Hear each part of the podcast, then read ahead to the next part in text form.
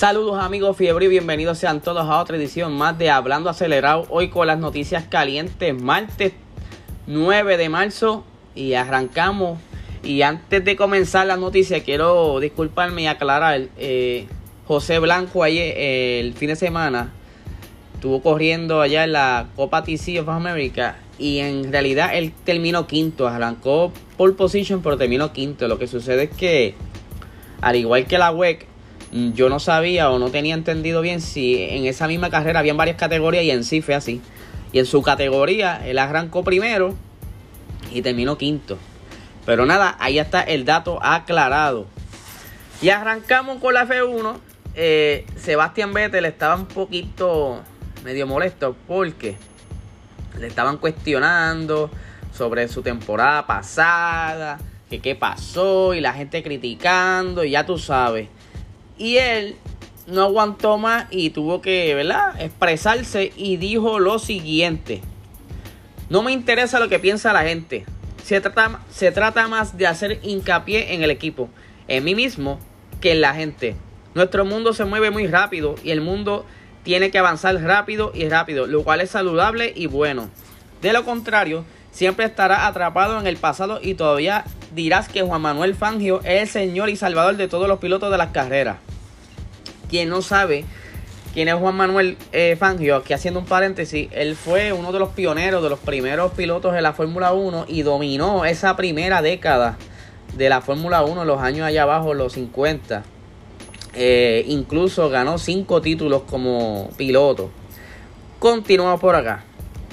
Eso es bueno. El tiempo pasará y especialmente hoy en día probablemente Fangio tenía un legado más largo que el que tendremos cualquiera de nosotros, independientemente de la cantidad de victorias, etc. Y eso es bueno. Es bueno avanzar y seguir adelante, así que estoy bastante seguro de que cuando me despida de la Fórmula 1 me olvidará muy rápido, y esto estará bien. Creo que es lo más saludable. Así que es por eso que tampoco me molesta demasiado demostrar un punto a la gente y realmente solo me enfoco en mi, en mi propia parte que está justo enfrente de mí soy yo mismo. Esas fueron las palabras de Sebastián Vettel, que está bien enfocado para lo que será esta nueva temporada. Y pues que él está, él se siente bien. Yo lo veo más animado, mucho más animado que el año pasado, ¿verdad? Que la temporada pasada. Y que esa actitud de que no me importa nada lo que diga la gente, eso es súper bueno. ¿Por qué es bueno? Porque cuando tú escuchas lo que dice la gente y le das casco, eso te afecta. Mira el ejemplo de Pierre Gasly, cuando estaba en Red Bull, que le hacía caso a las críticas y se pasaba viendo la data, eso lo desenfocó y en pista, pues en vez de mejorar, lo que hacía era empeorar. Ahí fue cuando lo bajaron al Fatauri. Eh, y si Vettel está con esta actitud de que todo me resbala, no me importa lo que tú dices, él va a estar súper enfocado y se va a ver la diferencia cuando esté corriendo. Por otro lado, eh, Charles Leclerc recientemente se recuperó de lo que fue, ¿verdad? Eh, salió positivo a COVID. Y desde que él regresó a Ferrari, eh, recientemente lo entrevistaron y dijo lo siguiente. Creo que nunca había estado tanto en Ferrari como esta temporada antes del inicio de la temporada regular. También hemos estado haciendo bastantes pruebas con el monoplaza viejo, así que me siento muy preparado. He estado trabajando de manera similar a como lo he hecho en el pasado, tratando de comprender cuáles fueron mis debilidades para eh, en el año pasado. Sigo creyendo que la gestión de neumáticos es algo que presionaré. He mejorado enormemente el año pasado y espero que sea un paso más este año.